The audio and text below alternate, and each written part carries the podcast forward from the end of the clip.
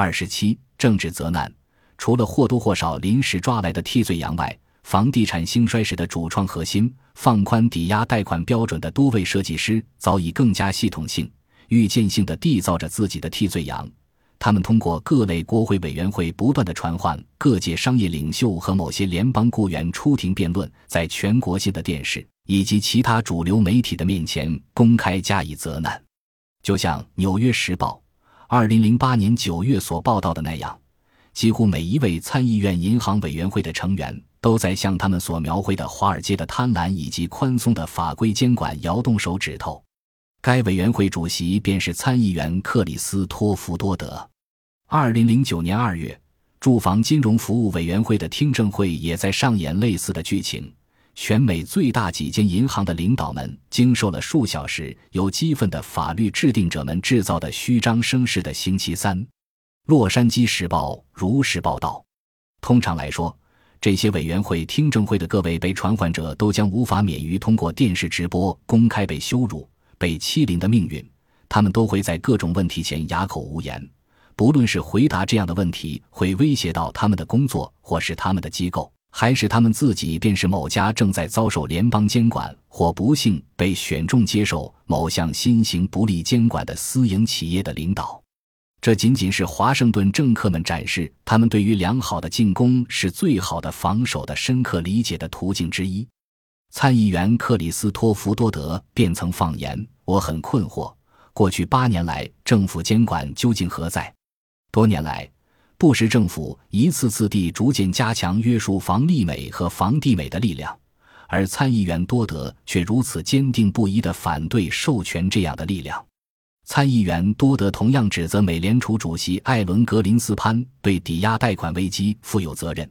即便格林斯潘此前已经警告多德捍卫的以经济适用房的名义而存在的各种政策的风险。据2007年参议员多德的言论，在房地产泡沫破灭之后，艾伦格林斯潘似乎一度鼓励发展和利用那些造成今天创纪录的违约率。继而即将发展为抵押品赎回权丧失率的可变利率抵押贷款，但是，仅就可变利率抵押贷款而言，它已然在欧洲经存在了几十年，安全而没有引发如何的抵押贷款危机。未完成经济适用房指标而无底线的放宽信贷标准，这便是美国抵押贷款危机的实质所在。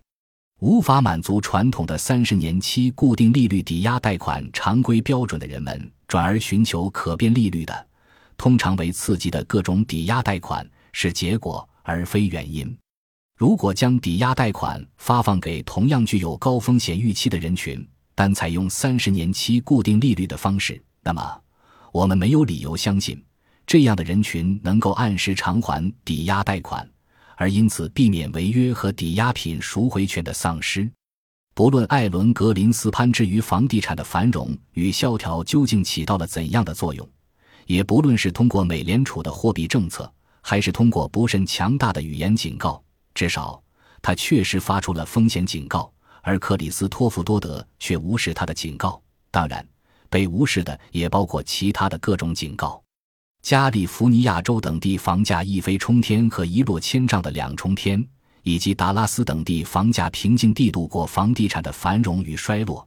这一切确凿无疑地告诉我们，艾伦格林斯潘无法成为房地产兴与衰的主宰，因为美联储的各项政策适用于全国，而房地产的繁荣与萧条却高度区域化。虽然这些区域化的金融影响在之后会广泛地传递开来。在攻击艾伦·格林斯潘的同时，参议员多德继续捍卫房利美和房地美。二零零八年二月，房地产泡沫破灭很久，其破坏力在无限精彩演绎之时，参议员多德发表言论：多年来，我们多次耗费数小时举行听证会，听取证人不断拉响关于房利美和房地美给金融系统带来的风险警报。但是现在。这些政府资助型的企业仅仅只是房地产金融系统中的一个部分，而这个金融系统中的信用依旧在泛滥。因此，尽管金融系统目前受困，多德谈到，而房利美和房地美恰恰能够完成对金融系统的救赎。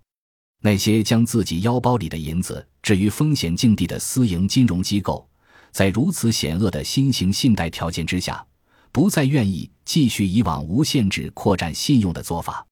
而那些政府资助型的企业，由于可以将风险转嫁给纳税人，因此依旧开足马力勇往直前。这也就完美的解释了他们是如何毫无悬念的陷入困境，并最终祈求数千亿美元援助的故事情节。事实上，政府最终不得不于二零零九年一月接管了两间企业。据当时国会预算局的预算，政府将填补房利美和房地美当年的亏空，这一数额将达到二三百八十亿美元。这之后。两间企业继续申请追加额外七百亿美元的备救款项，对房利美和房地美的资金援助加起来总额超过了对美国银行、花旗银行、J.P. 摩根大通以及富国银行援助资金的总和。二零零八年七月，《华尔街日报》报道，星期五，参议院银行委员会主席克里斯托弗多德宣告，房利美和房地美本质上是强壮的。公众对于他们资金的担忧过滤了，这可不是该恐慌的时候。他们都是有生命力的、强壮的企业。一周之后，《华尔街日报》的一位编辑评论道：“如果换做其他企业，多德先生将只能够乞讨谅解。但是在政坛上，延续职业生涯的一个重要技能，便是面对自己的错误，坦然地耍无赖。抵押贷款泡沫破产之后。”众议员巴尼·弗兰克也同样继续为自己辩护。二零零七年，众议院弗兰克面对来自伦敦的媒体《金融时报》发表言论，声称次贷危机显示出政府监管的缺失所造成的严重的负面的经济后果和社会后果。二零零八年，众议院弗兰克又谈到，金融危机起因于私营企业糟糕的决策。不是有一个保守的理念说市场知道什么是最好的吗？我们目前遭受的危机源于过度的监管缺失，抵押贷款在无监管的状态下发放和出售导致了危机的发生。金融危机源于缺乏对市场的监管的论调得到了许多人的响应，其中便包括参议员查尔斯·舒默。这些史无前例的事件向美国人民证明了我们中许多人一直在谈及的一些观点：我们正遭受着自大萧条时期以来最大的金融危机。在布什政府缺失监管的八年之后，关于市场总是正确的态度开发出了一条通往经济衰退的捷径。房地产泡沫破灭之后，众议员巴尼·弗兰克和参议员克里斯托弗多德，作为与房地产市场关系最为密切的住房和参议院委员会的主席，同时他们也正是导致房地产兴衰的各项政策的长期鼓吹者，频频作为专家曝光于媒体。对出现的问题给予解释，并提出解决方案。电视财经节目主持人玛利亚·巴提罗莫是质疑参议员多德或众议员弗兰克在房地产抵押贷款危机中所扮演的角色的少数派之一。在众议院弗兰克发表了自己对于危机的起因及整治的观点之后，以下是双方小小的交战。我没有冒犯之意，参议员。我看了一盘过去的录像带，你当时这么说。让我们大胆的放开信贷，房地产市场状况很好。没有，你不可能看到这样的录像带。我看了，我在电视上看到的。哦，好吧，我从未说过打开房地产市场，房地产市场状况是良好的。那么，这会是谁的过错呢？右翼共和党人一直认为监管总是不好的，市场完全能够自我修正。没有必要对资金的自由流动采取任何的限制措施。这一修正历史忽略了一个事实，即不论布什政府提出不理智的干预建议，还是稳妥的干预建议，包括他试图加强对房地美和房地美的监管力度等，都无一例外的遭到了众议院的巴尼·弗兰克以及参议员的克里斯托弗多德两者的反对。两人一直都是国会阻碍监管实施的中坚力量。众议员弗兰克修正历史最登峰造极的一笔，或许当属他于二零零九年发表的一番言论。我公开反对过向资质不足的人群发放抵押贷款的做法，因为我相信有些家庭更适合租住。众议员弗兰克这许多年来应对给予房利美和房地美的各种风险警告，一直就是一个态度，即强调房利美和房地美的风险。就像他2003年提炼总结的那样，无异于将经济适用房的非凡目标轻率地忘怀。诚然，2009年中，众议员巴尼·弗兰克的确给房利美和房地美的头们写过一封信。谈及他们对于公寓买家的信贷标准或许太过于麻烦，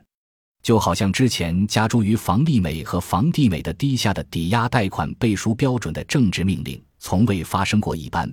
好像给美国国内和全球国际市场所造成的严重后果从未发生过一样。真正没有发生的，其实是众议员弗兰克丝毫不必承担任何严重的政治后果，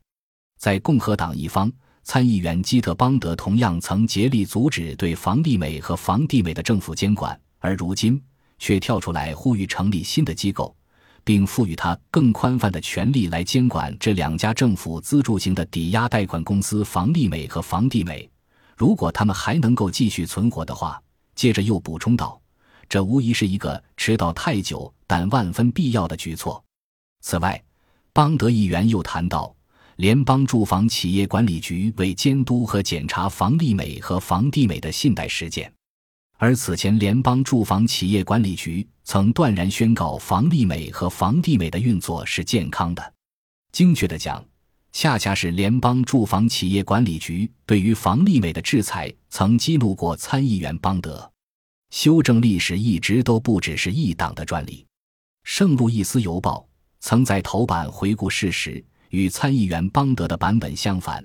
其文章的标题为“邦德关于房利美和房地美的强硬言论的实质就是空话套话”。本集播放完毕，感谢您的收听，喜欢请订阅加关注，主页有更多精彩内容。